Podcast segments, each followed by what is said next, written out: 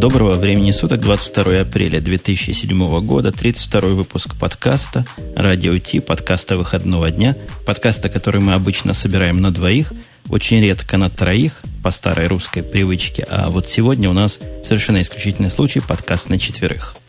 Да, я хочу сказать, что это просто действительно э, редчайший случай, когда мы ввиду большинства нашей российской стороны сегодня можем первыми представить нашего бессменного ведущего, нашего большого великого человека, одной ногой попирающего землю, а второй поддерживающий небосвод, чтобы он наконец-то нас не падал. Это Умпутун из Чикаго. Конечно, в наборе ведущих вы уже расслышали постояннейшего и крутейшего нашего Бубука из Москвы. А кроме того, я возьму на себя смелость еще представить практически частично постоянного, потому что он уже второй раз в нашей виртуальной студии присутствует, Артема Росновского из почти одноименного подкаста. Ну, я думаю, кто, кто знают, те догадаются, услышав его первые слова. А вот четвертый участник э, ну, это, собственно, это Александр Быков. У нас, он у нас тоже один раз уже был. Дай бог, не последний. Ну, посмотрим, может быть, действительно и не последний. Зависит от того, как ты себя сегодня будешь вести, мне кажется. А главное, насколько много будет говорить. У нас есть квота на минимум разговоров. Кто говорит мало, того наказываем. У меня теперь есть паяльник. Мне, кстати, у меня был недавно день рождения, мне подарили э, потрясающий совершенно инструмент паяльник. Э, идеальное средство для ректотермального криптоанализа. Поясни для не самых продвинутых слушателей. Я понял, что ты хочешь сказать, но я думаю, все равно стоит пояснить метод этого самого криптоанализа. Плохой, конечно, стиль э, расшифровывать шутки, но мне кажется, что с помощью паяльника можно заставить говорить кого угодно, в том числе рассказать о всех логинах, паролях, э, не знаю, номерах кредитных карт. В общем, все что угодно. Причем, заметьте, достаточно быстро. Я не уверен насчет темпов, я еще не успел опробовать, но я морально готов. Я как хост этого шоу не могу не дать слова Росновскому, который там молчит, как рыба об лед, скажи что-нибудь хорошее в наш общий эфир. Да я уже боюсь что-нибудь говорить. Собрался Бобук с паяльником. Сейчас что-нибудь не то скажу куда-нибудь меня припаяет. Да, я чувствую, что наше шоу сегодня будет чрезвычайно веселым и предлагаю передвигаться все-таки непосредственно к темам, тем более, что нас уже и так ругают за слишком свободную форму общения. Ну, с одной стороны, кто ругает, с другой стороны, кто хвалит. Тут на наши подкасты очень много различных точек зрения. И возвращаясь действительно к тему, если в прошлый раз я жаловался, что неделька выдалась не очень хай-технически интересная, то, по-моему, ну, во всяком случае, у меня такое личное впечатление, когда я эти темы пытался подобрать. Сегодняшняя неделька, прошедшая, была еще хуже прошлой. Но что смогли, то наковыряли. Первая тема, даже не тема, это практически шутка юмора, которая компания Adobe весело пошутила, хотя они сказали эту шутку на полном серьезе, о том, что слово «фотошопить» – незаконное слово, и использовать его нельзя. Ну, собственно, почему пошутила? Ну, не то чтобы нельзя, они вывесили свод правил, по которым предлагают пользователям э, не использовать Photoshop в качестве глагола, а говорить правильные варианты названия.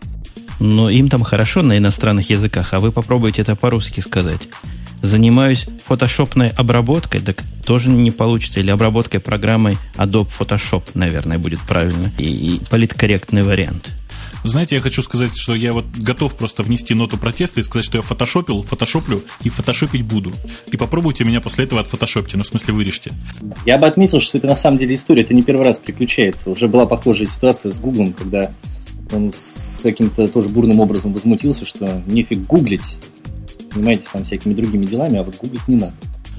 Их я понимаю просто отлично, потому что вот э, чисто российское выражение «погугли в Яндексе», э, оно просто уже стало притчей во языцах, поэтому понятно, что Гуглю это не очень нравится. А я думаю, Яндексу тоже это не очень нравится, потому что по Яндексе это язык себе такой сломаешь, что-то у Яндекса с названием в этом смысле не совсем то можно поячить. Да, я хочу сказать, что в Яндексе к этому относятся очень спокойно. Я сразу хочу сказать, что гуглите ради бога. Можете гуглить в Гугле, можете гуглить в Яндексе. Э, больше того, в Яндексе, если вот что-нибудь ищете и что-то не находите, там внизу всегда есть ссылочка поискать, это же самое в Гугле. Так что гуглите на здоровье, ради бога.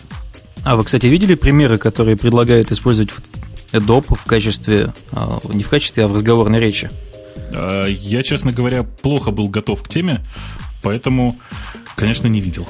Но вот там э, для тех, кто использует слово фотошопить, как раз-таки написаны правильные варианты предложений. Например, я редактировал, редактировал картинку с помощью программы Adobe Photoshop. А вот я фотошопил, это совершенно неверно. Ну, все, все совершенно да. Да, но тут много этих примеров. А как они предлагают произносить э, значки, а, вот это вот R буковка в кружочке? Ну, здесь везде прописано Adobe R. Как это называется? Регистр а, Adobe. Регистр, да? Я думаю, по-русски это называется торговая марка или зарегистрированная торговая марка. Вот представьте себе, я э, редактировал картинку в Adobe, зарегистрированная торговая марка, Photoshop, зарегистрированная торговая марка, Element Software. Живо, если представляю беседу двух дизайнеров. Кстати, после этого, если ты еще и э, журналист или любое другое публичное лицо, ты должен э, публично еще добавить, что э, торговые марки Adobe, Photoshop и тому подобное, все перечисленные в этой речи, принадлежат компании Adobe Software, если я не ошибаюсь ошибаюсь. Ну и, конечно, завершить предложение фразой «Adobe мне за это не платит».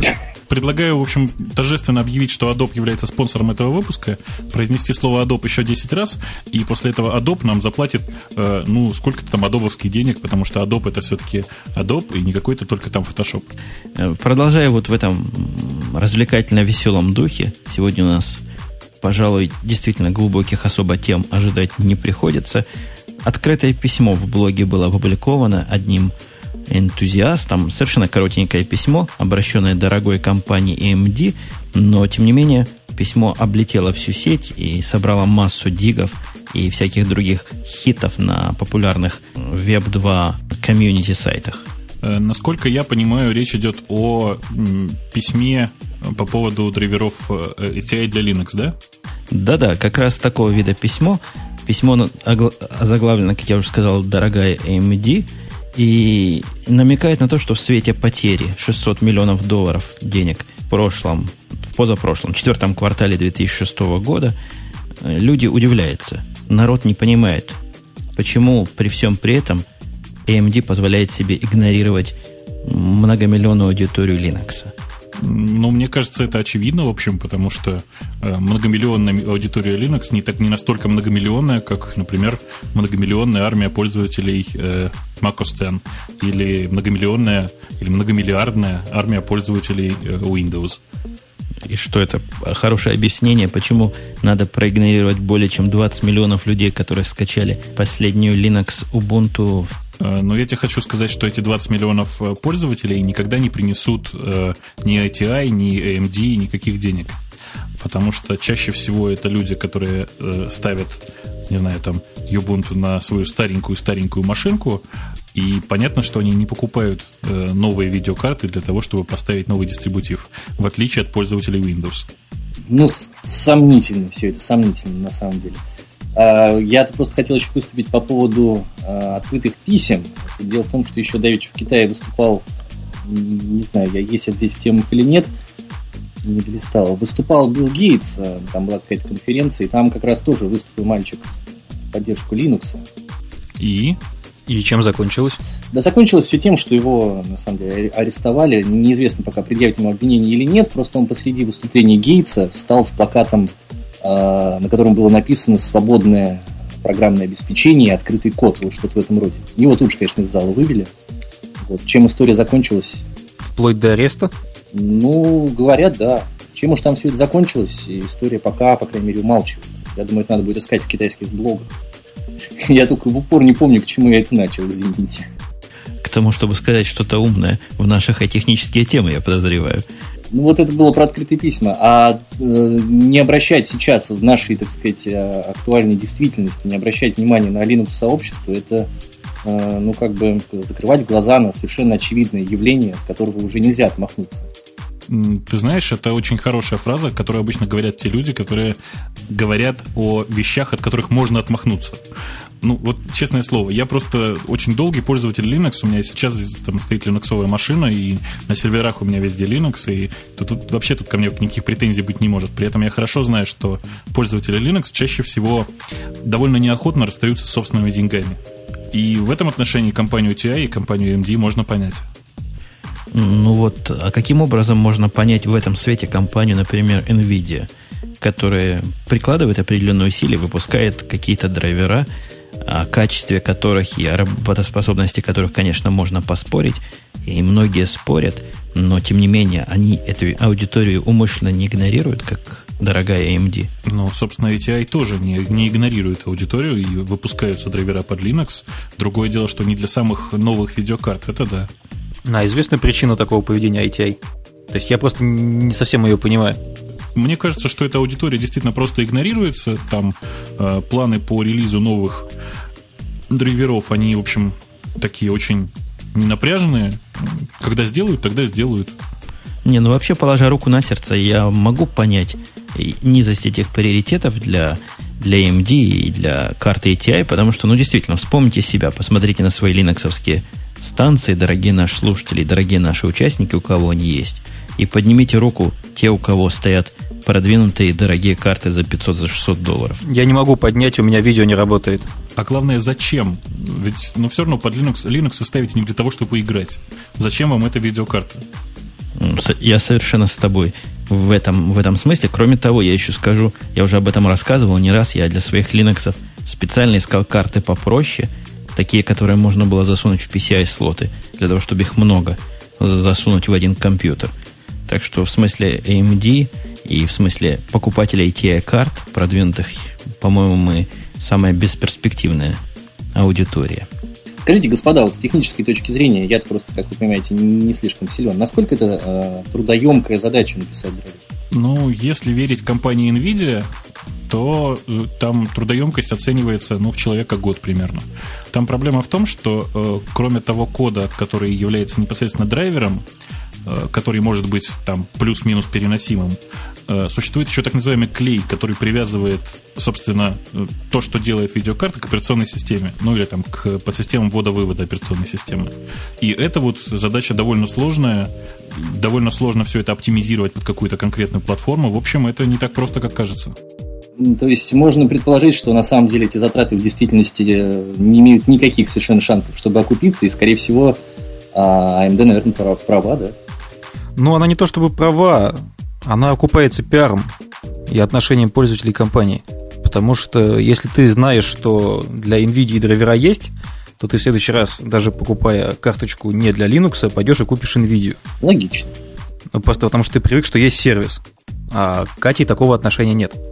Ну, и, и я вообще под завершение этой темы, мне как-то с моей личной колокольни рынок видеокарт уже давно перестал интересовать, и как-то я не очень даже понимаю людей, не являющихся игроманами, кто меняет карточки для своих компьютеров. Зачем, собственно, их надо менять? За счет чего ATI да NVIDIA живут? Я думаю, только за счет э, зависимых от игр людей. Ну, еще за счет, за счет Microsoft Vista. Но это тоже в каком-то смысле теперь красивая игрушка. Я категорически не согласен с тем, что воспринимать Microsoft Vista как красивую игрушку. Тем более я не готов э, воспринимать как красивую игрушку интерфейс, э, собственно, нынешней Vista, потому что если выключить этот замечательный красивый интерфейс, все начинает страшно тормозить. Поэтому нынешним машинам под управлением э, Windows просто жизненно необходима нормальная видеокарта. А, а можно я вставлю два слова, как человек вчера первый раз в жизни увидевший Висту на реальных компьютерах? Давай. Я был в магазине, который называется Best Buy. И в этом магазине абсолютно все компьютеры, которые там были, а были там компьютеры только PC и лаптопы и все такое, они все запускали на себе Висту. Ну, вообще выглядит, конечно, красивенько. И бегает, и демонстрации, там, и ролики. Но на тех компьютерах, где можно было понажимать, меня не поразило быстродействие. А на некоторых, видимо, не самых продвинутых лаптопах оно откровенно тормозило. Э, ты понимаешь, да, что я, о чем я говорю? О том, что если э, выключить этот новый интерфейс и вернуться к Classic View, то тормозить оно будет еще больше. Меня всегда ввергало в недоумение некоторые решения, некоторые архитектурные, видимо, решения или, или решения имплементационные разработчиков неких майкрософтовских продуктов. Ну, а, а почему оно будет тормозить больше? Ты как как специалист специалисту. Можешь объяснить не нашей аудитории? Да легко. Ты понимаешь, дело в том, что в тот момент, когда ты отключаешь вот этот новый графический интерфейс, переходишь к Classic View, точно так же ты отказываешься и от э, отрисовки элементов интерфейса с помощью э, аппаратного, аппаратного вот этого самого аппаратной поддержки в современных видеокартах. Э, то есть весь блиттинг, весь там все это перемещение спрайтов, вся эта отрисовка красивых кнопочек, она вся происходит э, программным образом, прямо в памяти. Э, соответственно, это и тормозит. А почему, простите, это тормозит больше, чем это тормозило раньше? Да нет, оно тормозит примерно так же, как тормозит в XP. Но в XP, кстати, все ровно наоборот. Если отключить красивости, все становится немножко быстрее. Да прямо скажем, не немножко. Э, вот это интересное мнение, я готов его с каждым разделить, но пока что тесты показывают обратное. На голой машине, на чистой машине, переключение интерфейсов в классический режим, что в XP, что в Vista, ведет себя одинаково. Падение производительности при, при отрисовке окон. Я понял, значит, это подсознательные инструменты, которые говорят мне, что раз это не тормозило в 95-х, то это не будет тормозить и здесь. Да, это как это не тормозило в 95-х на Pentium 1, э, но это тормозит на нынешних Pentium 4 и там Dual Core э, нынешних процессорах. Ничего с этим не поделаешь. Мне, например, сдается так, что э, на самом деле это не, э, не иллюзии, не ощущения. И в действительности э, включенный более продвинутый интерфейс, он действительно должен работать намного быстрее. По крайней мере, что касается XP, на моем личном опыте, первым делом после ее установки, вот когда у меня еще был PC, первым делом я отключал, конечно, все вот эти красивости, и я вам честное слово говорю, он на самом деле начинал работать быстрее. У меня, правда, были далеко не топовые машины. То есть довольно слабый процессор, немного памяти. Артем, здесь Здесь не в топовости дело. Это была встроенная видеокарта, да, наверное? Да, да, да. Это, ну, в основном какие-то ноутбуки. Да, да, да. На встроенной видеокарте, конечно же, разницы не будет никакой. Э, если мы говорим, что у тебя стоит приличная ATI или NVIDIA или что-то там еще, вот Matrix сейчас потихонечку пытаются подниматься опять. Э, если у тебя стоит какая-то приличная видеокарта, то разница, она как бы очень хорошо видна, и ты понимаешь, что э, классический вид, он тормозит значительно больше. Ну, я вам поверю. И я хочу внедриться, вклиниться, опять же, на правах того самого хоста – не то, что я сам себе назначил, у меня вот в конференц-коле в нашем скайпе написано, что я хост. Поэтому я себя так гордо и называю. Так вот, на правах этого самого хоста хочу для особенно новой аудитории немножко пояснить процентное соотношение пользователей Windows и пользователей не Windows э, среди ведущих. У нас есть кто-нибудь, кто является обладателем Windows Vista здесь, в студии? Ты имеешь в виду лицензионную копию? Ну, скажем не так. Скажем по-другому, скажем пользователем Windows Vista. По доброй воле или нет? Я видел в магазине ее, честно скажу. У меня на одной из тестовых машин стоит. Ну вот у меня та же самая ситуация. На э, этом же iMac параллельно стоит Vista для всяких тестов. Это я к какому выводу подвожу нашу аудиторию? К тому, что нашим доводам и и разговорам по поводу Виста, конечно, доверять надо, но проверять. Мы небольшие, я небольшой специалист. Уж точно мы тут небольшие любители собрались Висты, так что имейте это в виду и, фильтруйте в каком-то смысле базар. Но вот наша следующая новость, по-моему, бесспорная новость, потому что она языком математики выражается, а выражается она следующим путем. 240, целых 244 копии Windows Vista продано в Китае. Нет, ну вообще удивительная новость, что за все время со старта продаж Windows Vista в Китае продали действительно всего лишь 244 копии, а все остальное пиратское. Вообще я не ожидал. Да здесь интересно бы еще посмотреть статистику по России. Насколько будет принципиальная разница? В России больше, насколько я понимаю, за счет дистрибьюции. Потому что все... Да нет же, нет. Да ладно, нет. Тут не только дистрибью... в дистрибьюторах дело. Я просто позавчера буквально разговаривал с э, человеком из Белого Ветра, он утверждает, что они продают до сотни копий в день. Просто коробочные версии, люди приходят и платят деньги? Коробочные версии, да. Но с другой стороны, Vista Home же стоит 150 долларов, да? Где-то так. Ну, то есть это вполне приемлемые деньги. Э, это вполне приемлемые деньги, но я думаю, что не для Китая и не для российской провинции. То есть в Москве это кажется приемлемыми деньгами. Да и то, надо сказать, далеко, наверное, не каждому. Ну, конечно, не каждому. Но просто это такая вот те деньги, которые ты, в принципе, наверное, готов потратить, потому что, ну, хорошо, пятая часть зарплаты, да. Э, если ты, в общем, можешь себе позволить хороший компьютер, ты можешь себе позволить и Windows Vista, мне кажется. Но если у тебя нет хорошего компьютера, то тебе не нужна Vista. Да, примерно так. А если у тебя совсем хороший компьютер, то туда Vista и не захочешь ставить. Так вот, здесь сказано, что на улицах продается у них по одному доллару. Это Vista на каждом углу. И никакого смысла глубокого покупать лицензионную копию китайцы для себя не видят. Черт возьми, у нас дороже, 80 рублей. Э, мне кажется, в этом смысле китайцы и русские братья навек, потому что у нас есть, переходя из Китая, очень похожая тема. Каким образом она сюда попала, я не знаю. У нас старая какая-то тема о изменениях российского законодательства в области авторского права. Но как-то она мне приглянулась, видимо, в связи с китайскими статистическими данными. Ну, там, насколько я помню, тема заключается вся в том, что пиратам вроде бы как запретили тусоваться в переходах на лотках. Слушайте, здесь же на самом деле полудетективная история о том, как здесь этого нет, но, по-моему, это как-то с этим связано. Буквально что на прошлой неделе сам Герман Греф, это у нас тут один важный очень министр, он без охраны прошелся по Тверской улице, и потом его чуть ли не в скорой откачивали, он был в шоке от масштабов пиратства. Я от себя хочу добавить, что я сегодня тоже прошелся по Тверской. Я совершенно не в шоке, но они стоят примерно каждые 100 метров. Э, видео, аудиодиски, программное обеспечение, замечательный компакт-диск. Э, секунду, Adobe торговая марка, Photoshop торговая марка. То есть все, в общем, в полном комплекте. Меня навела на, на эту тему. И на этот разговор статья довольно большая на News BBC где-то там в, в российском отделе этого самого BBC. Статья называлась «Будет, «Останутся пираты пиратами?» И она рассказывает очень популярный взгляд на пиратство, который объясняет пиратство исключительно экономическими причинами и ничем больше. Вы как вообще согласны, что за пиратством, кроме экономики, ничего не лежит? Менталитет. Не понял. Александр? А, Поясните. То есть я... Сейчас, секунду, я просто вот я выражаясь нашим менталитетным языком. Ты на кого наехал? Нет, что вы, я такой же, как вы. Я к тому, что лично мне жалко тратить, там, не знаю, 800 долларов на приобретение а, простите, сейчас я попробую повторить. А, Adobe торговая марка, Photoshop торговая марка. Ну, вот сейчас прозвучал как раз экономический мотив. Жалко тратить 800 долларов. Нет, экономически, если я не могу потратить. Экономический мотив это у меня. Мне жалко тратить 800 долларов, и я их не трачу. А психологический мотив это когда жалко тратить, не тратишь, но программу имеешь.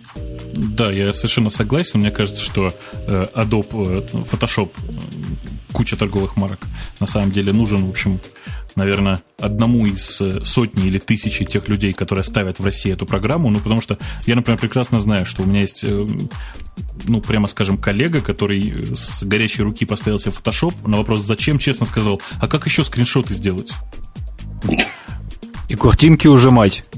Картинки ужимать, да. Сресайзить картинку вот другой программы просто нет. Поэтому нужно срочно пойти куда-нибудь на демоноид, найти там торрент файл, э, поставить скачаться и получить себе практически за бесплатно э, готовую, хорошую снималку скриншотов средней стоимостью примерно 800 долларов, мне кажется. Ну, да, за полный комплект.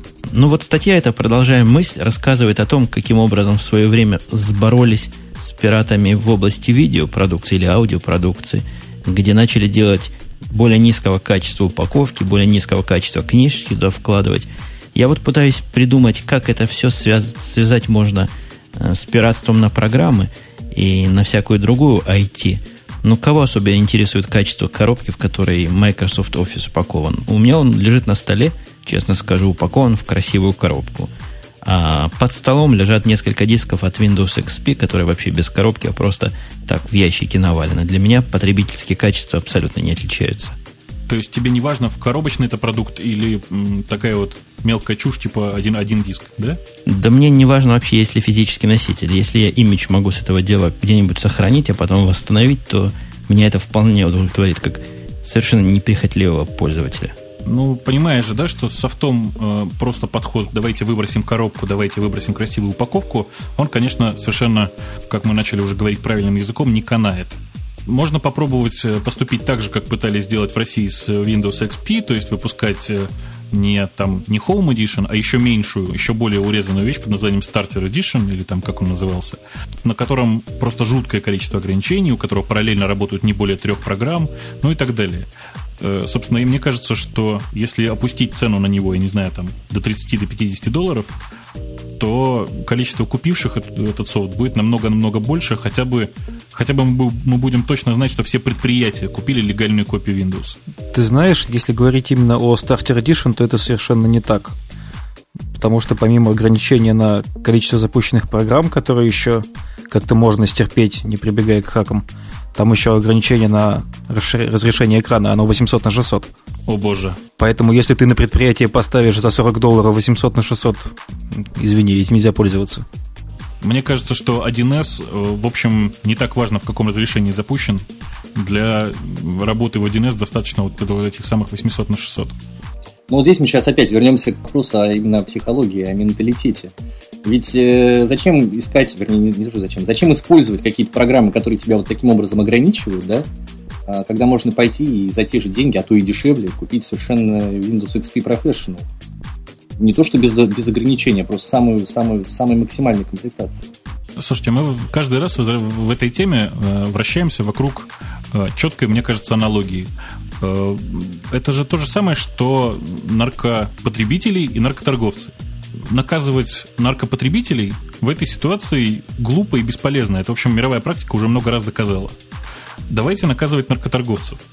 Мне кажется, что единственное, что может э, здесь сильно помочь, это там не то, что взвинтить штрафы, да, а э, реализовать некоторую схему, благодаря которой не только продавцов на улице можно будет повязать, но и как бы людей, которые там тиражи, тиражируют эти копии, людей, которые э, помогают в распространении, ну и так далее. Э, понятно, что наказывать-то нужно только распространение, а не употребление. Ну, вообще, по уголовному кодексу скупка краденого, она тоже, по-моему, является преступлением. С участием соучастием, да. А вот здесь у меня есть, есть такое мнение, которое я хотел бы озвучить, чтобы еще одно прозвучало, что все эти лоточники и все это полулегальное, легальное распространение нелицензионного контента существует только потому, что это выгодно производителям этого контента и всякой мировой закулисье. Вот они не позволяют их до конца додавить. А почему? Ну, потому что человек, подсаженный на Windows, когда-нибудь, перейдя в такую организацию, которая действительно таки да заставит Windows купить, купит Windows, а не, например, OS X, который он в глаза не видел и который украсть нигде до этого не мог. Жень, ну все, все правильно. Это называется первая доза бесплатно. Да, ведь, кстати, чуть ли не Балмер выступал, что, мол, я не помню на самом деле, но это было давно, где-то, наверное, с месяца уже назад. Выступал, если соберете пиратить э, Windows, пожалуйста, пирайте. Если соберете, пирайте. Какая-то была такая у него тема выступления. У него была тема немножко другая. У него была тема, если вы соберетесь пиратить, пиратьте Windows. Да, да, именно так. Так что это никакая там не закулиса, не, не, это не тайна, это совершенно явно, никто этого не скрывает. Вот, пожалуйста. Кстати, возвращаясь немножко к теме пиратства, я самое шикарное методы пиратства я, как ни странно, встречал в Израиле. Я вот в России почему-то не видел никогда этого. В Израиле я видел потрясающий способ, так как э, в какой-то момент вдруг стало довольно тяжело просто так купить копию нелегального софта, делали очень просто. В кибуце большая часть, ну там какое-то количество людей, которые имели компьютеры, скидывались э, и покупали одну копию, копию там на десятерых, на пятидесятерых, как получится. Но зато легальный. Да, как вы относитесь к, к такой вот псевдолегали, псевдолегализации? Ну, мне кажется, что такая легализация лучше, чем никакая. И если с чего-то начинать, то с такого метода я бы вполне с точки зрения производителя смотрел бы на такие вещи сквозь пальцы просто специально. Но у нас-то лучше, чем в Израиле. Я бы поспорил, кстати, с этим утверждением. Но почему же у нас один купил, а все остальные получили? Э, то есть ты имеешь в виду, что у нас вот этот спред, он гораздо больше, да? То да, есть количество конечно. пользователей, которые... Одного продукта, одного легального продукта. Больше того, я тебе должен сказать, что наверное, с довольно большой частотой происходит так. Кто-то покупает, другой берет у него взаймы и распространяет. Э, да, это действительно так бывает. Э, что с этим делать, в общем, не знает, по-моему, никто. И кажется, что в тот момент, когда наступит привыкание пользоваться именно такими способами, то есть коллективно покупать, то э, с этим бороться будет уже совсем бесполезно. Мне кажется, я знаю, что нужно делать на самом деле. Нужно меньше говорить про Windows и больше говорить про Ubuntu. Тем более, что есть повод. Да, тем более, что есть тема. Это Артем так мягко например, намекает нам на то, что мы засиделись на одной теме и пора немножко переместиться. У нас действительно есть э, маленькая такая заметочка под названием э, Ubuntu 7.04. Сказать про нее, в общем, много-то нельзя. Мы попытались, по-моему, с Женей сказать это в прошлый раз все.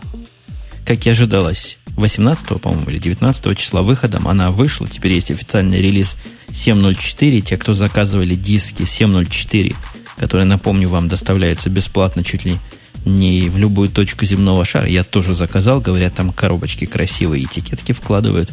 Так что посмотрю, что мне пришлют. Э, можете уже начинать ожидать прихода официального релиза. И если из вас кто-нибудь вставил, мог бы поделиться с нами, и со слушателями мнениями. Я не смог 7.04 поставить буквально нигде. Был этим крайне поражен. Ну, правда, я пытался минут 20-30 это делать, но она у меня нигде не стала. А она у тебя не стала как? То есть она не нашла какое-то аппаратное обеспечение? Я на деловском лаптопе на своем на D620 проапгрейдился с 6, какая там была до этого, до 7.04 его стандартным образом. После этого система не загружалась. То есть она загружалась, но перестала понимать графику полностью. А что меня больше всего поразило, она абсолютно не работает под параллельсом. Я не знаю, пробовали ли вы ее устанавливать. Ни апгрейд, ни новая установка, ничего не работает под параллельсом. Э, у меня точно та же самая история, история с э, Parallels и одна удачная установка на ноутбук. Э, собственно, большая часть людей, которые сейчас вот пытаются апгрейдиться, жалуются на одно и то же, что результатом апгрейда зачастую является неработающая копия операционной системы. Да, вот, похоже, у меня именно та ситуация и повторилась. Я похожих очень признаков большое количество в сети потом нашел. Конечно, я займусь и перестановлю все это дело, благо перестановка системы не потребует удаления пользовательских данных, потому что мы-то говорим о более или менее правильной операционной системе, но все равно противно. Э, противно еще как. Тем более, что все привыкли к тому, что э, Ubuntu просто нормально апгрейдится, и мы получаем нормальный новый дистрибутив. А с вкусностями в этой системе действительно довольно много. Саш, ты уже все эти слова знаешь? Скажи, пожалуйста. Ну, там, давайте я сейчас переключусь в режим тупого пользователя. Там вот появилась упрощенная установка кодеков, насколько я вижу. То есть теперь, если у тебя нет кодека там для DivX или для MP3, который базово не ходит в поставку, при попытке проиграть такой файл тебе система сама скачает нужный кодек и будет его использовать. Это же здорово. Это замечательно, тем более, что во всех, во всех нормальных операционных системах это уже давно было. А, а из вас кто-нибудь понимает, как это в самом деле работает? То есть это, это функция чего? Какого-нибудь M-плеера или какого-нибудь гномовского плеера? G-стримера, G-стример. Есть такой э, набор библиотек, через которые сейчас работает э, ввод-вывод звука почти во всех, собственно, средах для Linux. Называется G-стример. Э, в него встроили поддержку вот такой вот такого поведения, что когда через GStreamer пытаются проиграть э, поток, который не могут распознать, он доустанавливает необходимый кодек, спросив предварительно об этом, что действительно ли вы согласны его установить. Ну, дополнительно туда включили еще компис. Если вы не видели, это такой там, трехмерный менеджер рабочего стола с кучей всяких красивостей. Да, это такое, такая попытка сделать э, интерфейс Mac OS X для бедных. Кстати, очень хорошее определение, да. Но я боюсь, я как человек, измученный последней версией Ubuntu, все-таки вернусь в семью. Но не злорадствуйте, любители Windows, вовсе не на Windows, а поставлю себе под параллельсом Red Hat Enterprise Linux 5. Не то, что поставлю, я уже поставил. И, похоже, удовлетворюсь Red Hat опять же и на основном рабочем лаптопе. Ага, а я все ожидаю, ожидаю, пока выйдет э, седьмая Федора. Она обещается выйти где-то в середине мая. Там с Федорой, кстати говоря, тоже какие-то проблемы были. Кто-то ее бросает, или кто-то ее хозяин поменялся, веб-сайт поменялся. Что-то я краем носа об этом слышал. Да нет же, там все гораздо проще. Дело в том, что э, компания Red Hat, которая всю жизнь поддерживала и, собственно, которая и родила проект Fedora, э, в конце концов честно сказала, что, ребята, мы проектом Fedora не управляем, и давайте вы переедете на свой собственный домен, который существует уже, по-моему, третий год. Э, поэтому теперь адрес проекта Fedora не fedora.redhat.com, а fedoraproject.org. То есть, на самом деле, ничего более глобального не произошло. Red Hat продолжает спонсировать Fedora? Э, Red Hat продолжает спонсировать примерно 40% core девелоперов э, Fedora Project. Ну, за что им большое человеческое спасибо. А продолжая наши новиночные темы, у нас целый ряд новинок есть. Еще одна новинка вышла в эти дни, хотя я эти дни назвал скуповатыми на хай-тековские интересности, но вот новинка в виде Mozilla Thunderbird 2.0 Thunderbird, я думаю, знают все из наших слушателей. Кто не знает, пусть узнает. Это email и не только email клиент, работающий ну, практически под всем. Э, да, и специально для слушателей, которые приходят на сайты habrahabra.com, они действительно были все правы. Э, оно действительно уже тогда в бета-версии было видно, что Thunderbird 2.0 глючит и тормозит. Все слышали, да, я это сказал. Я не выдержал. Прости, не могу тебе карму поднять. Ну, как-нибудь в следующий раз. Ты сказал хабрхабр.ком. Э, боже мой. Ничего, они переживут. Правда, они переживут. Тем более они нам действительно не заплатили еще и за прошлую рекламу. Кто-нибудь поставил себе там этот э, птичку? Да, я ставил, я ставил, я. Да, и я, и я ставил, и я ставил. И, и я, и я, и я, и я, и я. Давайте впечатлениями какими-то. Помимо того, что он глючит и тормозит, а, они там существенно переработали интерфейс, убрав наиболее важные функции, как то по дефолту с панели работы с почтой убрана сортировка по письмам, то есть показывать прочитанные, непрочитанные с такими-то метками. Но они посчитали ее ненужной и убрали просто-напросто в общую кучу. С дефолтной панели убрали, да. Кроме всего прочего, что было особенно важно мне, наконец-то в э, Mozilla Thunderbird 2 заработал э, трехпанельный вид, вот такой, как некоторые называют Outlook стайл, да, когда все три панели расположены, как это называется, вертикально. Он работал и в 1.5, и в 1 для 1.0 были расширения, которые это реализуют, но только в 2.0 наконец-то они научились переключаться табом между всеми этими тремя панелями.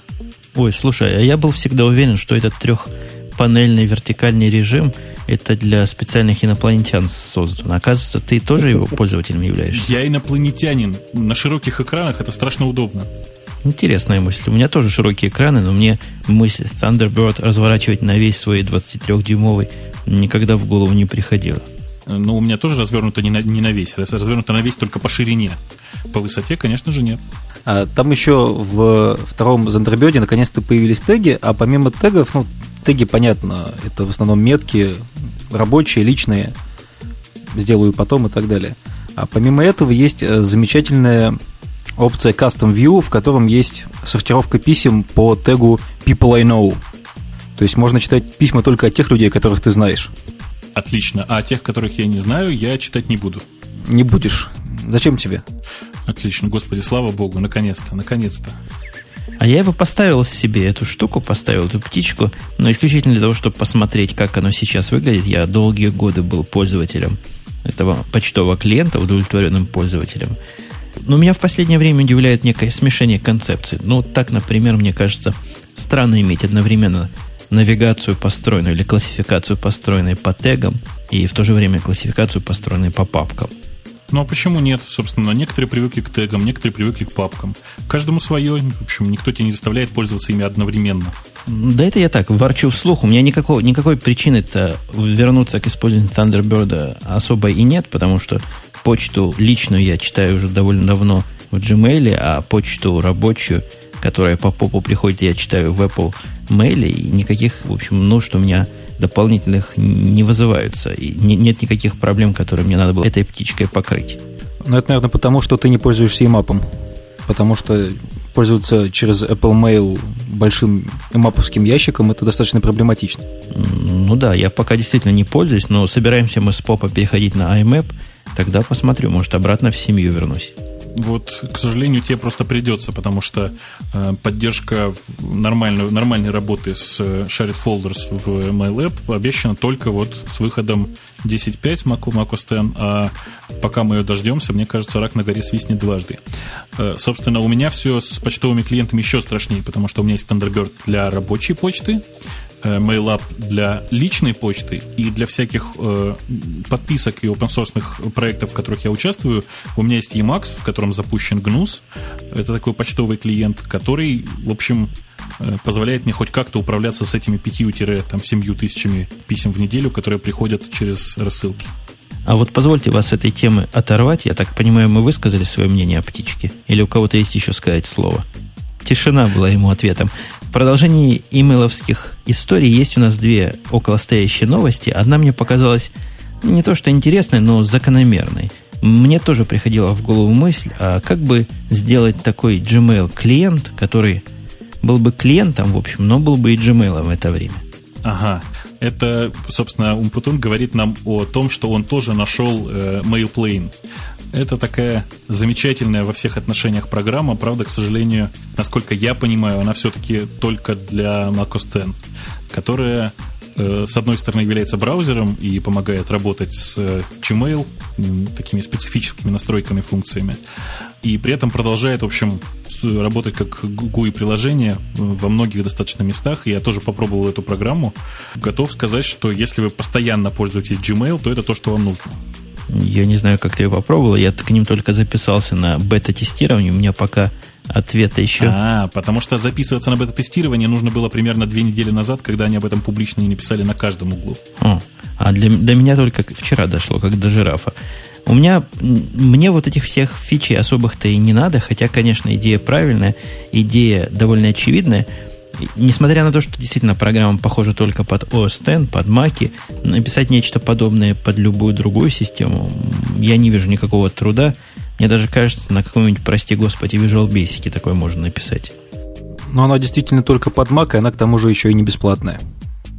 Она будет бесплатной в урезанном варианте. Вот пока что по крайней мере, э, разработчики утверждают так. И, в общем, мне сложно с, ними спорить по этому поводу. Но это реальная проблема действительно у маковских пользователей. В моем лице еще пару человек я знаю, которые имеют Gmail постоянно открытый на экране, а браузер имеют свойство заходить во всякие места, где иногда и упадет браузер, или, или выйти и войти из него хочется после 10 дней работы, мало ли что. И я лично справляюсь это тем, что имею отдельно для почты специальный браузер – как называется, не помню, но на базе Firefox, а только под Остен скомпилированный.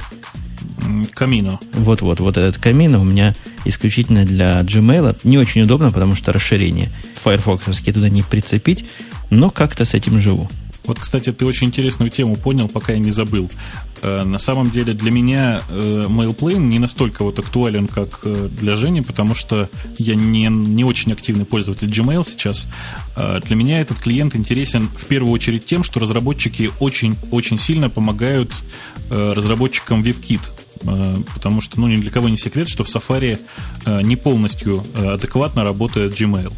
Например, не работает э, тот встроенный э, Gmail Gtalk клиент, который работает нормально в Firefox и других браузерах. Поэтому разработчики, собственно, MailPlane очень активно э, работают над тем, чтобы заставить нормально работать все это и под WebKit.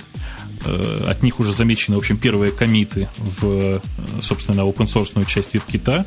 Это WebKit, собственно, для, для тех, кто не знает, это тот engine, на котором работают Safari и тому подобные вот браузеры. Э, мне кажется, что ребята делают очень большое дело, и не грешно им действительно на этом немножко заработать. Ну, как только они мне эту программу дадут посмотреть и попросят потом за нее денег, а я думаю, денег они попросят от 20 до 50 долларов, не больше, если будет работать, я им заплачу чтобы не держать камина открытым постоянно. Я так понимаю, что как раз там вопрос цены сейчас обсуждается. Никто серьезно о деньгах пока не говорит. Единственное, что они говорят, что она будет э, shareware. Как, как, как, как, кстати, назвать по-русски shareware? Принято название условно бесплатное. А, вот, отлично. Она будет условно бесплатной. Э, собственно, никто не будет вас заставлять что-то купить. Нет, я думаю, что это будет не так. Это shareware будет тебе на 30 дней, например, давать пользоваться. Ну, значит, если говорить точно, то это будет не 30 дней, а 3 недели. Э, я просто вот открыл, открыл, простите, лист рассылки соответствующий как раз. Собственно, да, говорится о том, что срок временного использования будет как раз 3 недели. Э, после этого ты будешь там должен либо купить, либо переустановить программу. Мне кажется, что вариант переустановить устраивает всех. А вы знаете, господа, я должен признаться в страшном вам всем и нашей аудитории – я на днях купил, по-моему, первый раз в своей жизни за свои деньги программу для Windows. Ну, Бедный. Все. До этого под Parallels у меня была всего одна программа, которая называлась Outlook, но я, измученный внешним видом э, виндовсовских окошек, накопал программульку, которая позволяет в Windows менять внешний вид и делать из виндовсовских окошек остеновские окошки. Теперь у меня Outlook выглядит как настоящая программа, но, правда, для этого мне пришлось вот эту самую приблуду за 29 или за 39 долларов купить. Продолжая тему Gmail, это, это прозвучало и на Хабра Хабр, и на Диги я нашел ссылочку на совершенно замечательный такой набор программ для, даже не набор всего в одном для Gmail, называется Better Gmail. Это экстеншн, это можно назвать экстеншнами, наверное, это экстеншн, который включает в себя другие экстеншены. Это коллекция экстеншенов, мне кажется, вот так. В общем, это такая, такой экстеншн второго порядка. Вы кто-нибудь ставил эту, эту штуку? Я поставил поиграться.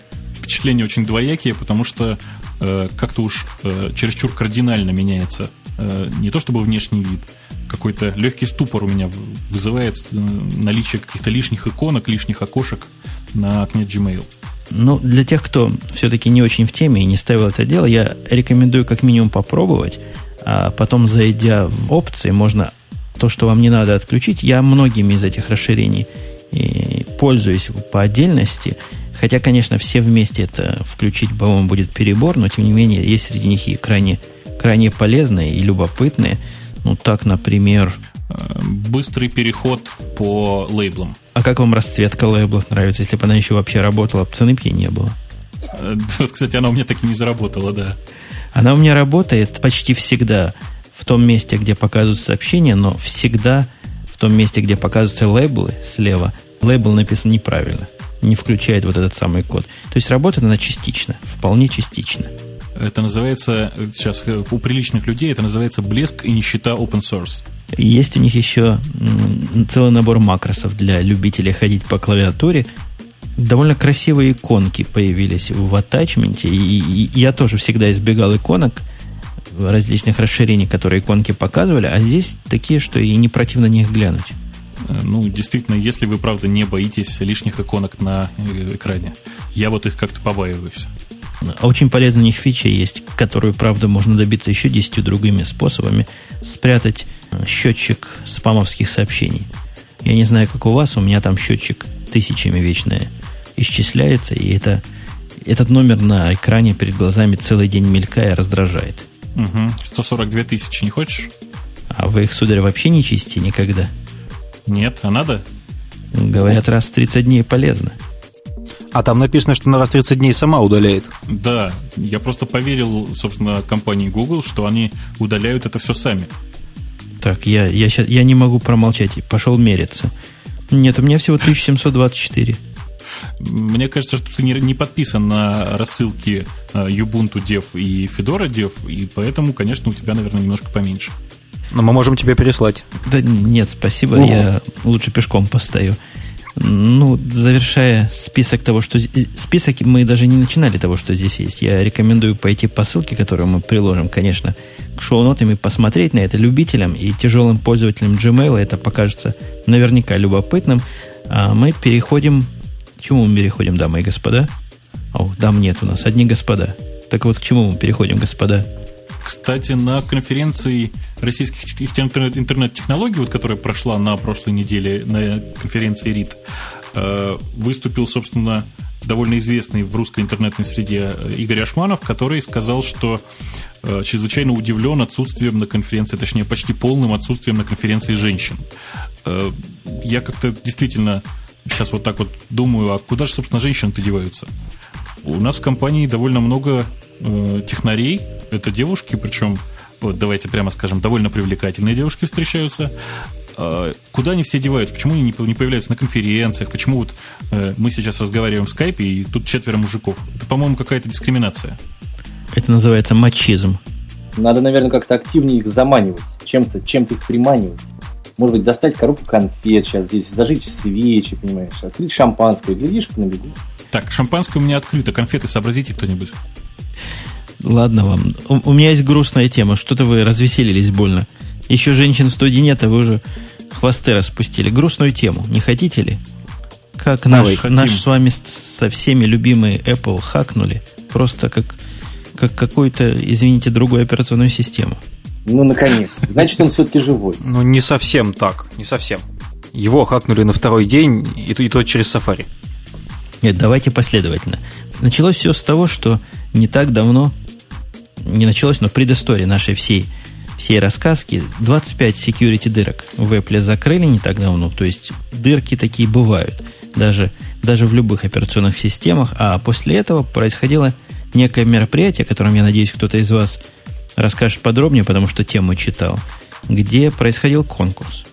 Ну, происходила, собственно, выставка по безопасности, которая Concept West, по-моему, называется, Consec West, и на которой специалисты из одной компании, специализирующей на безопасности, решили выставить два MacBook Pro, на которые были установлены macOS X с последними обновлениями, в частности, вот теми закрытыми 25 дырками – И дали там прямой доступ этим машинам до интернета и предложили каждому желающему их взломать.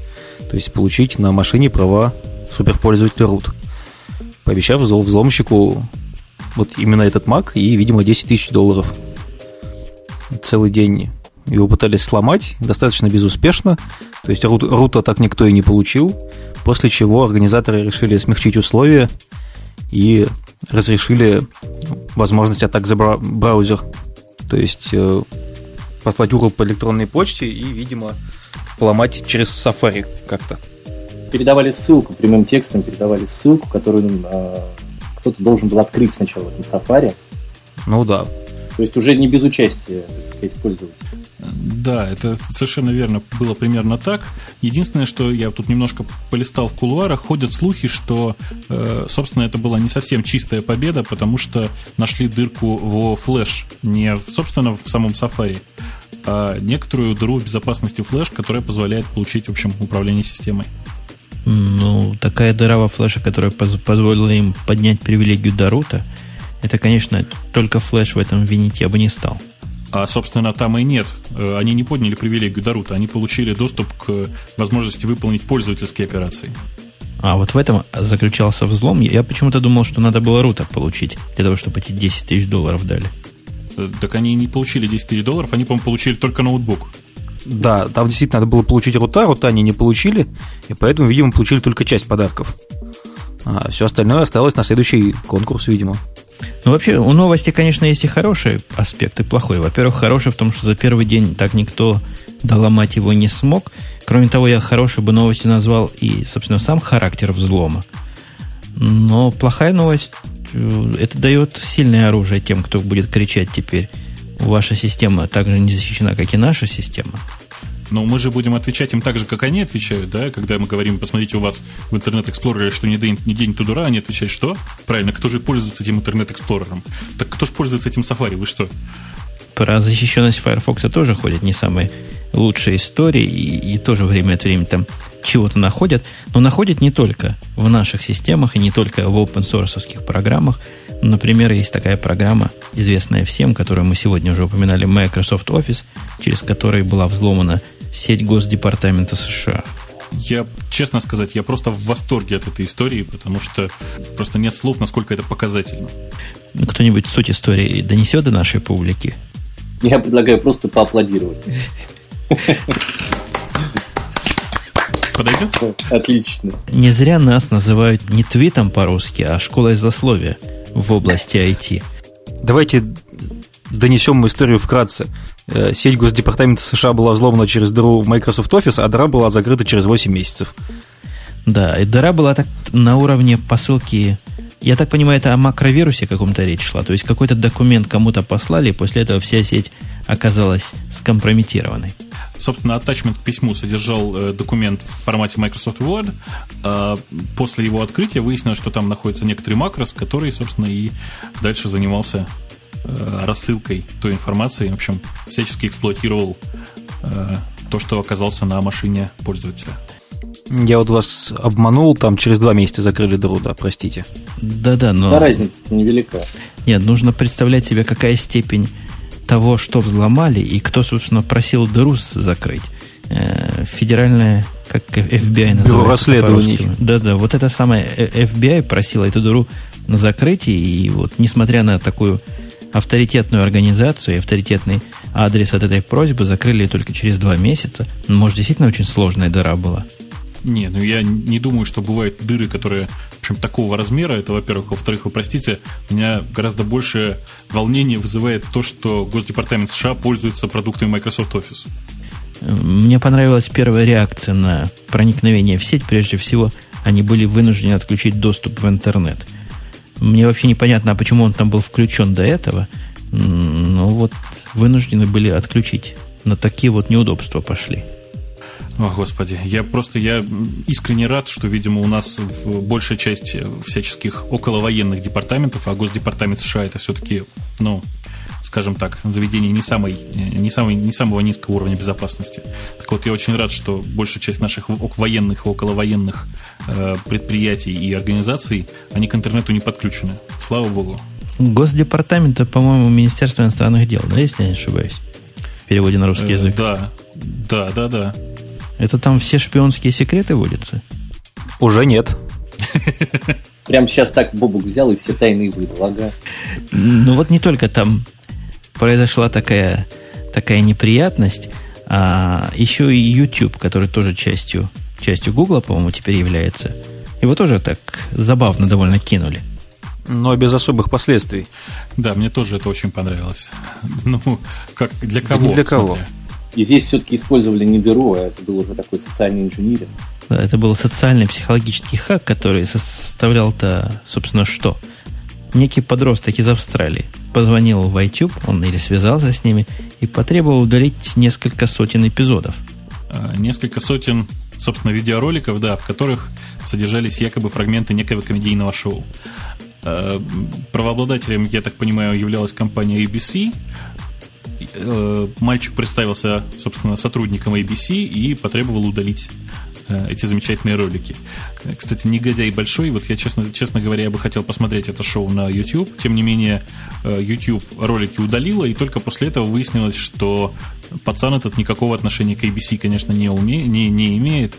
Э, Что мне, честно говоря, больше всего понравилось в этой, э, э, в этой истории, что после этого э, к мальчику пришли, собственно, юристы компании ABC, а не YouTube. А что меня удивило и расстроило в этой истории, что YouTube после этого разослал уведомление о нарушении копирайта пользователям, которые загрузили эти видеоклипы. А пользователи-то тут, тут к чему? Это к нашему разговору между про скупку краденого? Нет, ну потому что он разослал не после разбирательства, а до непосредственно. То есть он сразу, видимо, удалил ролики и одновременно с этим разослал, а потом уже начали разбираться, кто звонил и почему удалили. Не, в любом случае, все, что загружается на YouTube, там же, если вы загружали что-нибудь, там э, перед тем, как нажать кнопочку Upload, нужно согласиться с, э, с тем, что ты загружаешь свой собственный контент, который никакими копирайтами не охраняется. И как следствие, все, что они оттуда удаляют, э, они логично полагают, что это, видимо, было загружено незаконно. Это же вечный вопрос о законности, собственно, этого лицензионного соглашения, потому что понятно, что на территории России, например, лицензионное соглашение, э, с которым вы соглашаетесь, оно, в общем, не законно и нелегально, поэтому ты легко можешь соглашаться и, в общем, выкладывать туда любой контент. Мне из этой статьи, я опять же к ютубовской этой новости возвращаюсь, не совсем понятно, а за что тут на мальчика-то наехали. И если я правильно понимаю, ABC вовсе была не против того, чтобы это шоу там лежало, и каких-то действий они не хотели предпринимать, а мальчик, значит, влез со своей инициативой, потому что вот глава развлекательного подразделения сказал, что в 15-летнем возрасте многие делают глупости. Почему это глупость с точки зрения ABC-то? Потому что он представился не собой. С этой точки зрения это, конечно, мелкое такое, э, совсем-совсем мелкое хулиганство. Но мы сейчас будем в любом случае не очень объективны, потому что мы не знаем мотивов этого мальчика. Я так понимаю, что они до сих пор неизвестны. Совершенно непонятно, чего его вдруг там переклинило и почему он вдруг решил именно эти ролики э, взять и удалить таким способом. с YouTube. Ну, может быть, это наш молодой слушатель из Австралии, который наслушался наш, нас, стариков, э, которые громко говорят о том, что не используют э, нелегальный софт и нелегальные аудио-видео, и поэтому он решил, в общем, поддержать нас в этом стремлении.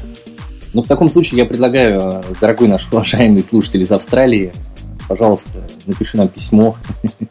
Расскажи примерно хотя бы, для чего ты это сделал. И как ты до жизни такой дошел? Да. А Google собирается, насколько я понимаю, для того, чтобы улучшить защищенность YouTube. А, в общем-то, мне, мне кажется, Google не защищенность YouTube ну, особо волнует, а волнует защищенность самих себя против подобных исков, исков о нарушении авторских прав. Они раздумывают о установке новой системы защиты авторских прав. Как бы это ни криво звучало. Но, и, насколько я понимаю, система такой коллективной ответственности и коллективного наказания нечто похожее на то, как работает спам-фильтр сейчас в Gmail. То есть на любое то, что вам кажется нечестным, вы можете пожаловаться, и какими-нибудь математическими, статистическими методами будет решаться, достаточно ли человек пожаловался на этот контент, чтобы можно было считать нелицензионным.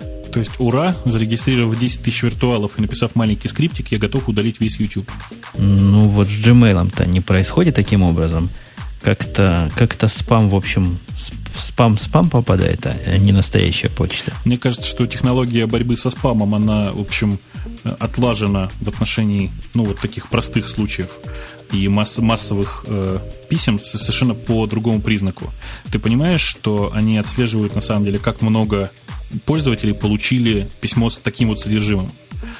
Э, то есть в данном случае эффективность борьбы со спамом происходит только потому, что количество почтовых ящиков, в общем, стремится практически, ну, не к бесконечности, но к очень большому числу.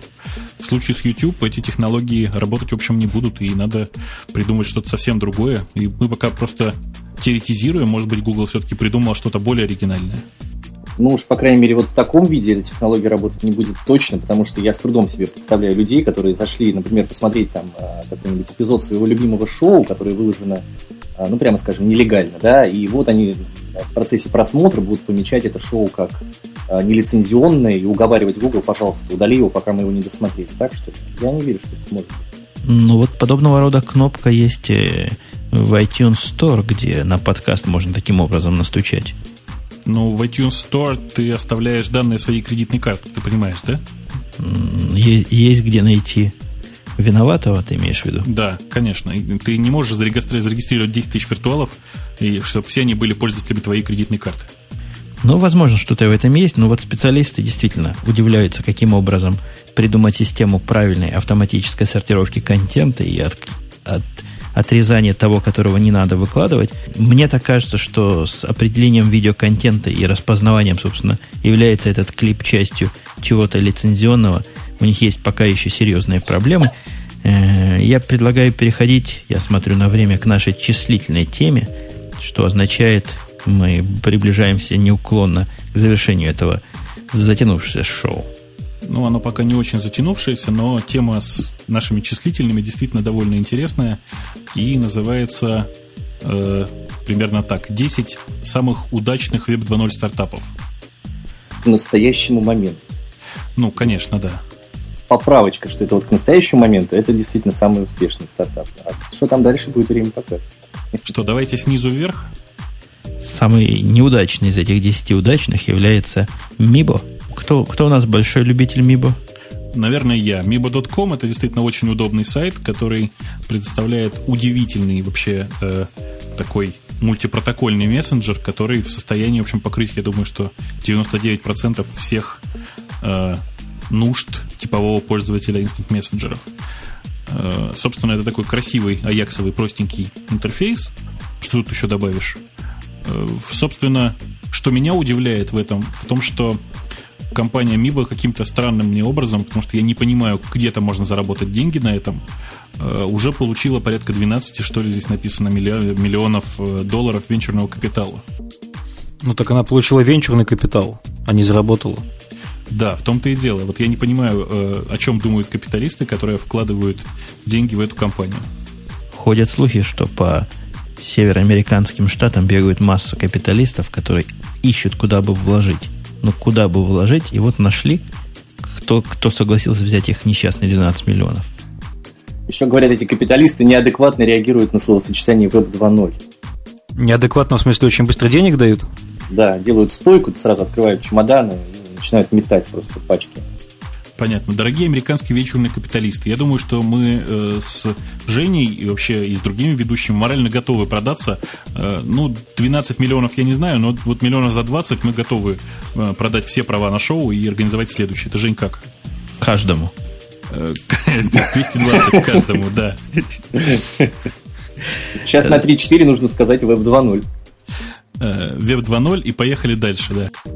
Я по поводу Меба могу сказать только одно, что Меба мне кажется довольно бестолковой штукой, с одной стороны, хотя несомненная польза для меня в этом Меба есть. Я вот именно этим Меба пользуюсь, когда нахожусь где-нибудь в гараже, где жду, пока мою машину починит, и необходимо зайти на наш, на наш Jabber сервер. Вот самый простой способ к нему подсоединиться через, через Мибо. Но зачем бы я его стал использовать каждый день постоянно, я как бы ума никакого не приложу. То же самое я не приложу ума, зачем мне нужен номер 9, но я об этом уже говорил, поэтому я тут передаю микрофон тем, кто, возможно, любит Delicious сервис. Скажите честно, у кого-нибудь аккаунт на Delicious есть? Есть. Есть, но я им не пользуюсь. Та же фигня. Ага, и, и, и у меня совершенно та же история. Таким образом, мы торжественно постановили, что и номер 9 никому не нужен. Э, собственно, Delicious это сайт э, социальных букмарков. Э, кому приходит в голову делиться своими букмарками, мы уже все недоумевали не так давно, кажется, Женей. Да, а номер 8, у меня к номеру 8 очень двоякое впечатление, но, пожалуй, я тут тоже промолчу, хочу послушать о ваших впечатлениях, господа. Я опять в шоке. NetVibes получила 20, 20 миллионов. Боже мой, господи. Откуда все Мне кажется, деньги? мы сидим и теряем время. Мы теряем время, господа. Нужно быстрее Не, мы уже прорекламировали. Ничего страшного. Ничего страшного. Мы, Нет, мало мы, того, что мы теряем процесс. время, мы демпингуем. Вы, вы, хоть, вы хоть поделитесь, о каком сервере вы теперь вроде бы дискутируете. Мы говорим о NetVibes. Это, собственно, такая аяксовая стартовая страница, как они себя позиционируют. На самом деле это такая страница, на которую можно накидать разных виджетов, вроде там погоды или там RSS э, каких-то э, потоков, для того, чтобы в качестве стартовой страницы вот она открывалась, и ты на нее смотрел иногда изредка. Э, я, честно говоря, не понимал никогда, кто этим пользуется, кому это нужно, и вообще, ну, к чему все это. А тут надо поставить вопрос так, а вот что у вас, господа, стоит в качестве стартовой страницы сейчас? Uh, about Blank. Так. У меня стоит Google, Google Reader. У меня в качестве стартовой страницы стоит нечто подобное на этот Net Vibes, только от Google, как Google Personal Page называется. Но вся фишка в том, что в Firefox в сегодняшнем, котором э, запуск приводит к открытию массы табов у меня лично, это уже никакого практического смысла не имеет, какая там стартовая страница. Точно так. То есть понятно, что я Firefox перезапускаю очень редко, но если я его перезапускаю, у меня там открывается, ну, я думаю, порядка сотни разных табов. А мое сложное впечатление к NetVibes, потому что, с одной стороны, программа явно секси. Вот она сделана с умом, с любовью, и впечатление такое, что люди делали под себя. Есть масса вещей мелких, которые я там нашел. Я ей довольно долго пользоваться пытался заставить себя. Но вот после всех этих заставлений сталкиваешься с проблемой. Оно ненужное. Вот зачем, зачем бы мне нужно было туда ходить, кроме того, чтобы на всю эту красоту смотреть, я так для себя, к сожалению, не решил. Ну, тем не менее, у, собственно, сайта NetVibes по оценке на февраль 7 миллионов пользователей и 20 миллионов венчурного капитала. Господа, мы явно занимаемся чем-то не тем. Поехали дальше. На седьмом месте Flickr. Ура! Я наконец-то могу отказаться от Flickr, у нас теперь есть свой сервис. Э, ни слова о рекламе. А я фликером никогда не пользовался и всегда его ругал за его излишнюю социализацию и сложность для моего, как говорят, по-моему, сиськи-письки шоу маленького мозга. Ну, слишком для фотосервиса, которым я фликер себе мыслю, мне кажется, слишком наворочено, сложно и неочевидно. Жень, скажи, а ты совершенно случайно на фотки Яндекс.ру не посмотрел? Нет, я просто увидел, что какие-то там приглашения куда-то надо. Я сразу плюнул на все на это дело. Нет, приглашение это в другой сервис, а фотки свободны совершенно. А, ну зайду посмотрю. Если он по, по степени примитивности, как, э, как гугловский сервис, то он по степени примитивности примерно, примерно как гугловский сервис, да, но у нас нет своей пикасы. Эм, как-то показалось, что это не очень нужно, зато у нас есть э, клиент, который позволяет очень быстро зааплодить очень-очень много фотографий туда, в это вот. То есть и, и даже сервис. на OS X? И для OS X тоже. Посмотрим. Ну, я не буду скрывать, что при всем уважении к, к, к аудитории и к ведущим, у меня есть некая недоверие к русским сервисам, которые я пока не могу в себе побороть. Возможно, это мои советские привычки сказываются.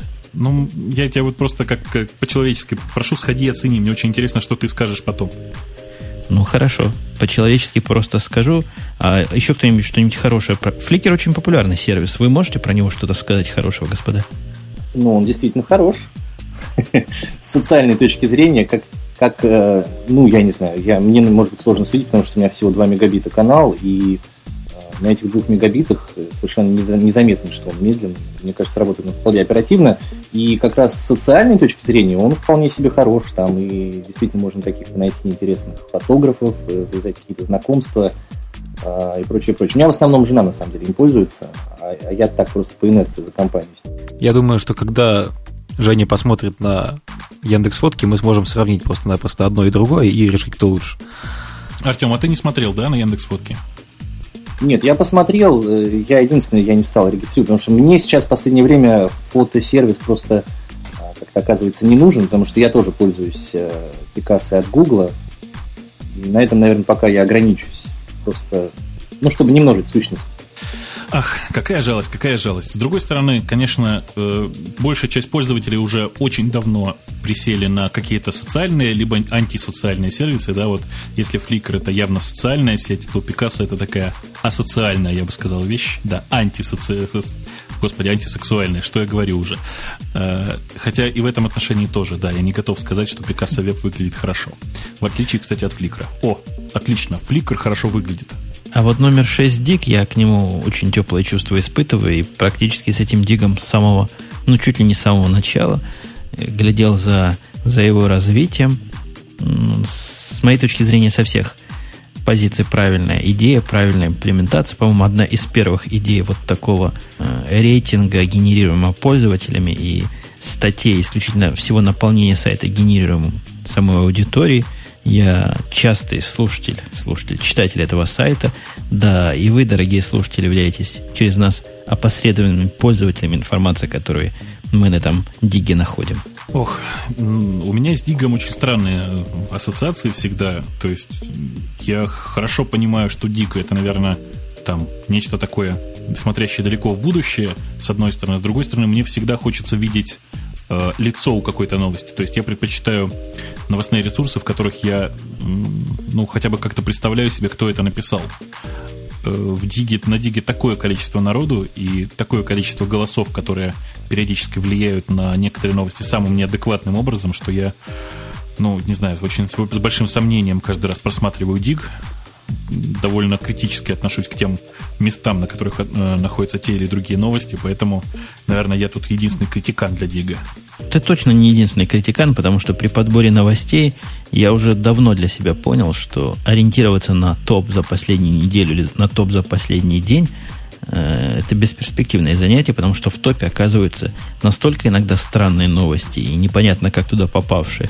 Но вот там, которые не в топе, можно найти много чего интересного и любопытного. На пятом месте Биба. А, и он отказался от 500 миллионов. Я хорошо помню, что Артем у нас активно поддерживает сайт news2.ru, который, по-моему, русская реплика Дига. Да, в некотором плане. У меня, собственно, к Дигу только одна претензия, там ни слова по-русски. Вот. И э, на самом деле вот этот подчин, э, с которого, который, собственно, произошел в Рунете, News2.ru, это, мне кажется, очень положительный почин. А, и будем надеяться, что он будет двигаться в ту же сторону, куда движется Диг, потому что Диг, Диг сколько? 118 миллионов просмотров, да. Ой, 150 миллионов. Ой, ну не цифры, ну не цифры. В общем, хочется, чтобы у нас было то же самое. То есть тоже такие же фейковые накрутчики, которые накручивают популярные новости, э, совершенно непонятные новости в топе и тому подобное, да? Ну и 150 миллионов, конечно.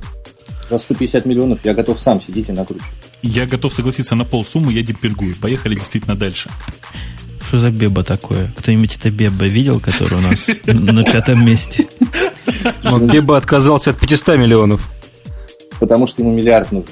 Поэтому, наверное, и оказался на пятом месте.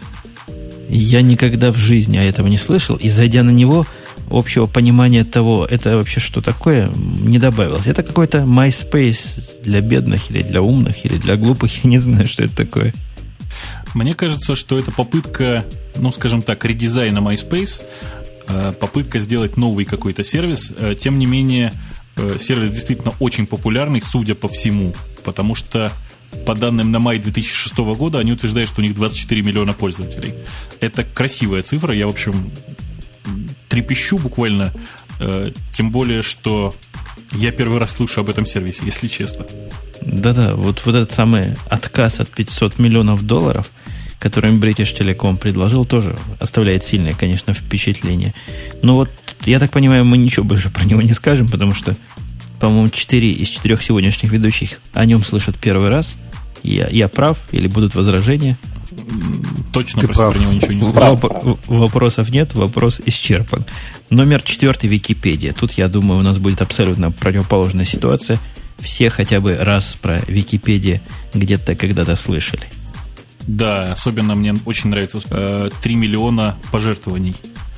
Э, очень мне нравится эта цифра, потому что компания никогда никому не продавалась, при этом некоммерческая организация, получившая 3 миллиона, мне кажется, это очень хорошая цифра.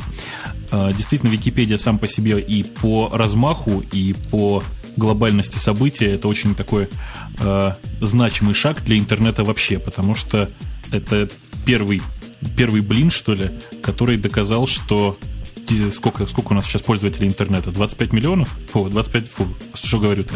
2,5 миллиарда? Вот эти 2,5 миллиарда пользователей, кажется, в состоянии все-таки э, набить на клавиатуре практически все. Потому что при 50 тысячах активных пользователей Википедии они, по-моему, по количеству статей уже уделали энциклопедию Британика. Э, да, еще для меня показал опыт Википедии то, что среди этих 2,5 миллиардов, ты вроде бы сказал, пользователей, есть большая или большая часть, наверное, людей вменяемых, которые не единым вандализмом живут, а хотят какую-то творческую составляющую в свою жизнь внести. Но при этом вот эти вот, э, сколько вы решили, 2,5 миллиарда да, пользователей интернета, при этом а, вот официально здесь заявлено, что у Википедии примерно 50 тысяч активных пользователей. То есть я даже боюсь считать, какой же процент от этих 2,5 миллиардов составляют 50 тысяч активных пользователей, которые именно занимаются генерацией какого-то контента. Ну, вот не совсем понятно, берут ли они только английскую Википедию или всю целиком на Я так понимаю, тысяч. что это целиком все. Нет, это целиком все, конечно.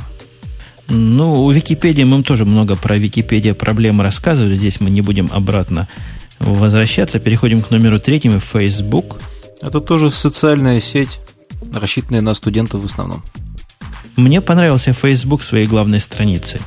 Она настолько лаконична, что я вот на, нее останов... на ней остановился и дальше никуда уже решил не ходить. Хороша первая страница, ничего не могу сказать. Так, э, Жень, ты имеешь, имеешь что-то против Фейсбука? Я ничего не имею против Фейсбука, я тоже по, по серости своей не очень в курсе, что за Facebook.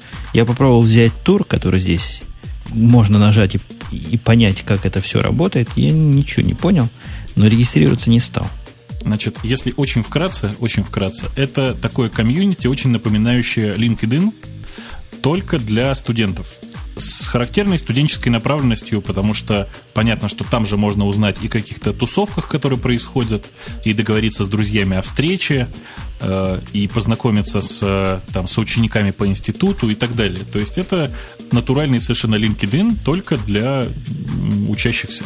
Весь смех заключается в том, что я вот только что понял, на недавно прошедшей конференции «Интернет и бизнес», а, которая вот закончилась на прошлой неделе, а, выступал молодой человек, который занимался новым стартапом, который называется «Факультет.ру». Вот если вы туда зайдете, это будет точная копия Фейсбука. То есть, ура, у нас есть русский Facebook. Ну, да, наверное, можно так тоже сказать. Э, действительно, факультет.ру это очень, очень близкая реплика э, Facebook. Ну, правда, пока сложно сравнивать по количеству пользователей, конечно. Ну и на самом деле, конечно, факультет.ру э, станет отечественным Фейсбуком только после того, как откажется от миллиарда долларов, которые ему предложит Yahoo. Слушайте, я, простите, опять же, я, я опять о деньгах. Вот смотрите, Facebook, э, Фейсбуку Yahoo предложил миллиард, они отказались, потому что попросили 2 миллиарда. Ниже опускаемся. Бибо э, отказался от 500 миллионов British Telecom, потому что просил миллиард. Вам не кажется, что это вот такая характерная тактика покерных игроков, знаете, double or nothing? Вот предложат тебе сумму, ты ее удваиваешь, ну, откажут, откажут. Судя по всему, вот тут очень хорошо видно, мне кажется, что э, Фликру, видимо, э, предложили, и они не смогли отказаться. Или они сказали, удвойте и Yahoo удвоила. Ох, а Facebook, видимо, попросил два, и Yahoo отказалась. Ну, я думаю, мы не будем пока зазнаваться, нам хватит и 20.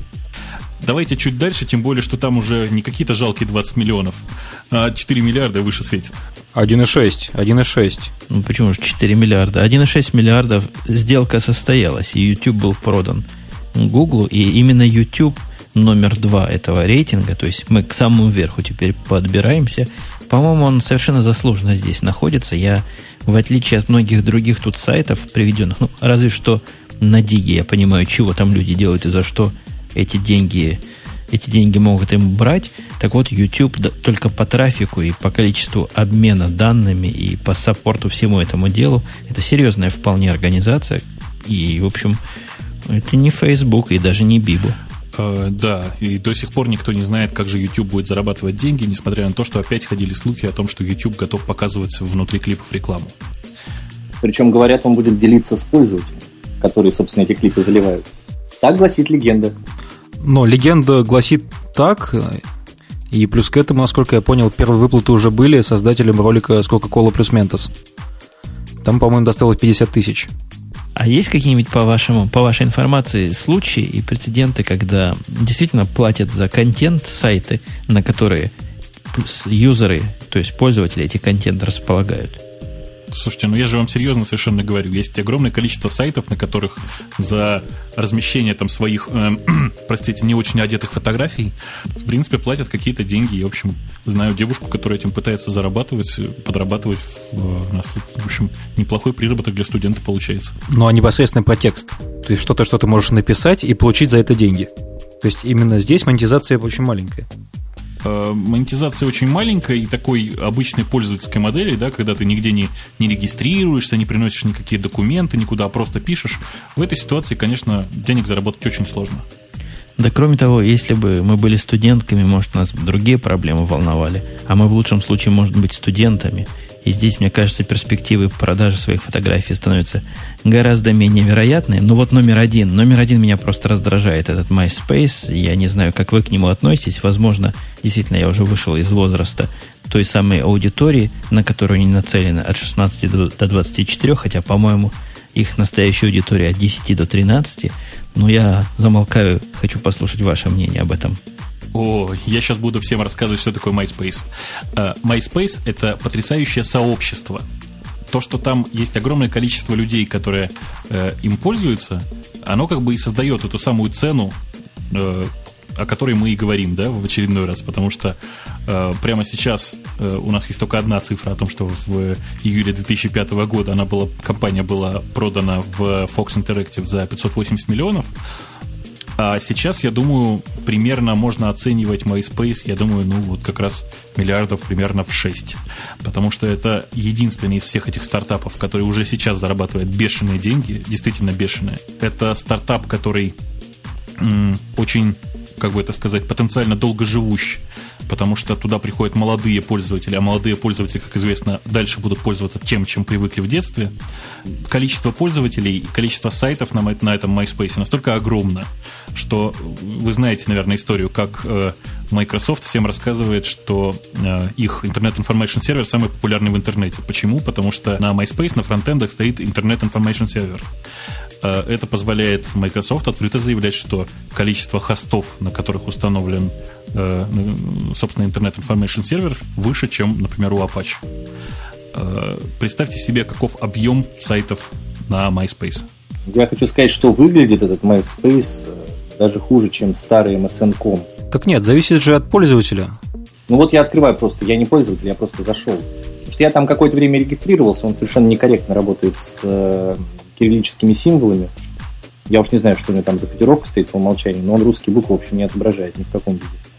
Вот. И я просто зашел на него, и выглядит он просто, ну, ну, как будто его делали студенты вот из Фейсбука. Выглядит он действительно э, жутковато. А вот если кто из вас пробовал регистрироваться, вы обратили внимание, даже, даже спустя месяцы после этого какая-то Тереза к вам пристает и пристает, и, и взаимности пытается добиться. Ко мне постоянно Тереза пристает, говорит, возьми меня в друзья. Мне 21 Ты согласился? Год. Я постоянно отказываюсь, она очень она настойчивая одинок. девушка. Я, я, бо, я боюсь подумать, что будет после того, как я соглашусь. Ей не с кем поговорить. Ну, господа, не, не забывайте, что MySpace это действительно сервис для очень молодых, э, для тех, кому, ну, там, скажем, э, реально надо, наверное, оценить все-таки от 15 до 20. Э, и эта аудитория, она очень активна, она максимально активна. Поэтому понятно, что сервис такой для взрослых людей кажется довольно странным. Тем не менее, молодежь на него очень активно ведется, то есть я не видел других сервисов, на которые так активно ведется молодежь. Ну, причем молодежь-то американская.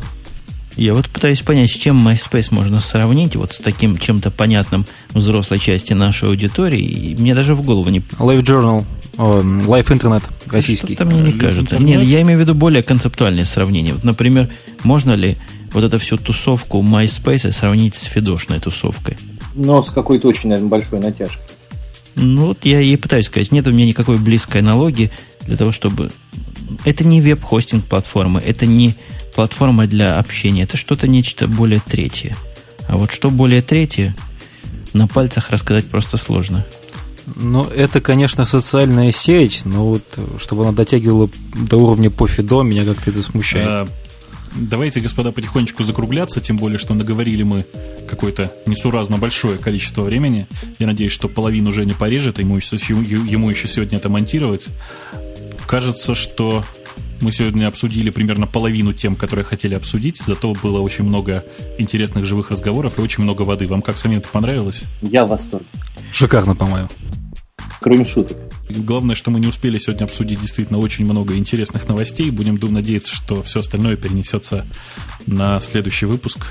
Перенесется на следующий выпуск. Я согласен, если мы что-нибудь из этого еще захочем обсудить, захотим обсудить. А пока я под самую же завязку напомню вам, что ведущие были те же, плюс еще два, не менее, не менее других. Из тех же был Бобок из Москвы. Ага, и из тех же был еще Умпутун из Чикаго, а все остальные были тоже из Москвы, потому что э, как-то нам здесь, видимо, легче будет э, говорить по- по-русски и найти русскоязычных людей. Э, с удовольствием бы, кстати, повстречал кого-нибудь, ну, скажем, я не знаю, с Антарктиды, с, с Австралии, с Новой Зеландии. Э, еще раз всем напомню, что мы достаточно открыты и очень ждем какого-нибудь специалиста от компании Microsoft, который нам поможет не упасть в грязь лицом. А еще лучше какую-нибудь специалистку. Но мы попытались как-то уже позаманивать барышни, но что-то вот я достал конфеты, они не среагировали. Э, да, дорогие барышни, у нас есть конфеты, шампанское, э, в общем, вино и домино. А еще у нас есть Артем Росновский и Александр Быков, оба из Москвы. Э, и оба у нас уже второй раз. Я думаю, что появится еще и третий. Да, мы постараемся. И вот на этой очень оптимистической ноте мы с вами будем распрощаться. Посмотрите, минута, час сорок записано у нас грязного времени. Я с ужасом думаю, что будет дальше, но тем не менее прощаться надо. Я пойду это дело монтировать. До следующих выходных. Пока. Счастливо. Пока.